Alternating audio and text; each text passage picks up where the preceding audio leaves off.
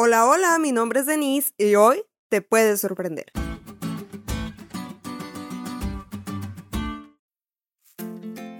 Hace un tiempo vi el nombre de un chavo de la iglesia en el rol de los que habrían de organizar sociedades de jóvenes. Cuando miré su nombre dije, ¿él? Este chico es poco participativo y muy serio, así que me sorprendió mucho que aceptara organizar una sociedad de jóvenes. Pero mi sorpresa fue mayor al verlo tan responsable invitando gente y organizando una sociedad de jóvenes virtual de calidad. Dios usa a la gente menos pensada para compartir su palabra, pero mucho más que eso, Dios salva a aquellos por los que nadie apostaría y los convierte en los testigos menos pensados. Con decirte que una vez salvó un endemoniado, este hombre era súper conocido en su región y había infundido miedo en los corazones de los que lo llegaron a conocer. Imagínate que fuera tu vecino. ¿Lo invitarías a darle estudios bíblicos?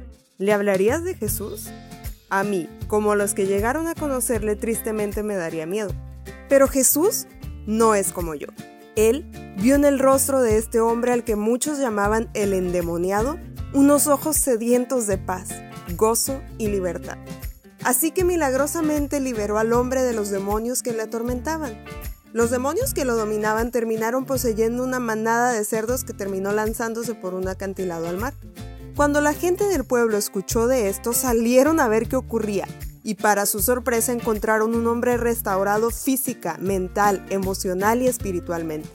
Como dice la lección, a menudo Dios utiliza los testigos menos pensados que son cambiados por su gracia para marcar una diferencia en nuestro mundo. Tú también puedes ser uno de ellos porque seguro tienes algo bueno que contar de ese Dios con el que caminas día a día.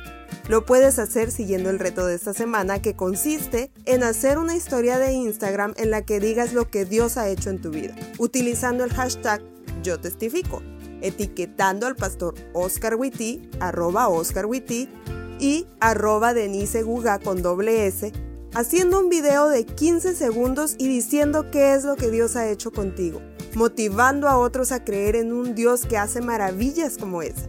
Recuerda que la gente puede debatir la teología, pero jamás tu experiencia personal. Vamos a hacer a Jesús famoso.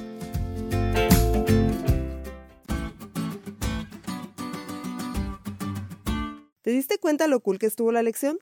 No te olvides de leerla y compartir este podcast. Es todo por hoy, pero mañana tendremos otra oportunidad de estudiar juntos.